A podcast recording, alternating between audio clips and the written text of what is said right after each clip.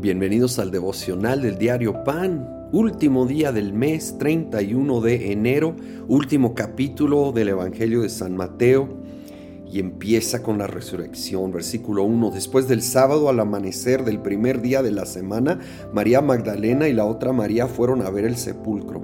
Sucedió que hubo un terremoto violento porque un ángel del Señor bajó del cielo y acercándose al sepulcro quitó la piedra y se sentó sobre ella.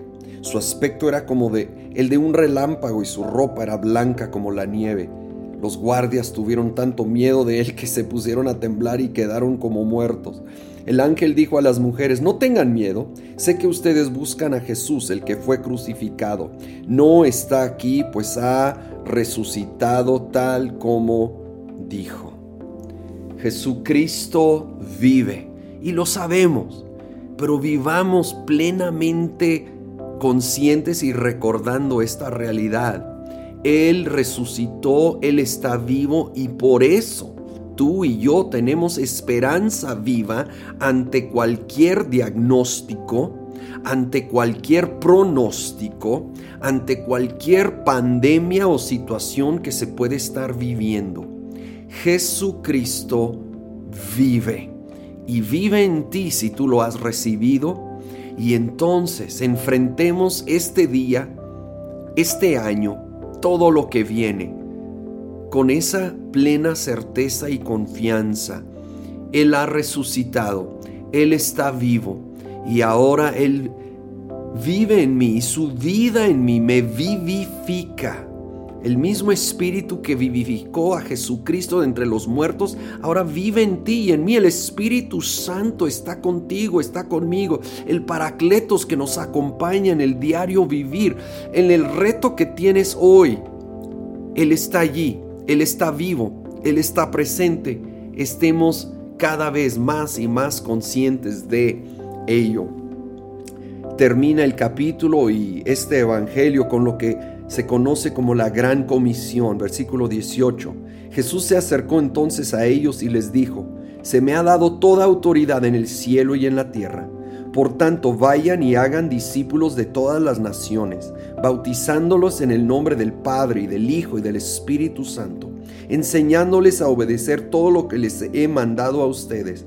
Y les aseguro que estaré con ustedes siempre hasta el fin del mundo somos llamados todos a la gran comisión, a enseñar a los que nos rodean, a proclamar la gran verdad de que Jesucristo vino y resucitó el Evangelio, las buenas noticias.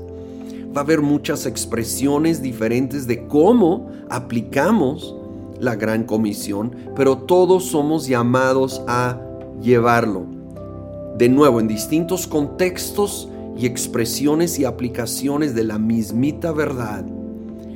Y lo maravilloso es que no vamos solos, con ese compañero de escuela, de trabajo, ese vecino, ese familiar, Él va con nosotros, como lo dice tan claramente en el versículo 18. Se me ha dado toda autoridad en el cielo y en la tierra y luego promete que Él nos va a acompañar hasta el fin del mundo, confiando en Él. Yo sé que esto es un reto, no es fácil, pero confiemos en Él, en su autoridad, en su presencia, para en Él tomar esos pasos de fe, de obediencia, para llevar esas buenas noticias a este mundo que tanto lo necesita, empezando donde nos encontramos, con las personas que nos rodean. Seamos sensibles tanto a la necesidad como a las oportunidades y con el denuedo del Espíritu Santo en nuestro interior, listos para ser ese mensajero, ese instrumento de Dios para las personas que necesitan una palabra de esperanza el día de hoy. Señor, gracias que tú vives, tú resucitaste, tú vives, tú venciste la muerte. Ahora úsanos, úsame, te pido, para ser un instrumento tuyo, para llevar las buenas nuevas, que Jesucristo vive y que hay esperanza viva aún en medio de los tiempos que estamos viviendo. Úsanos a cada uno de nosotros en estos días, distintos contextos y aplicaciones y expresiones y maneras, pero llevando esa gran comisión, llevando el mensaje, el Evangelio. Acompáñanos, úsanos en el nombre de Cristo Jesús. Amén.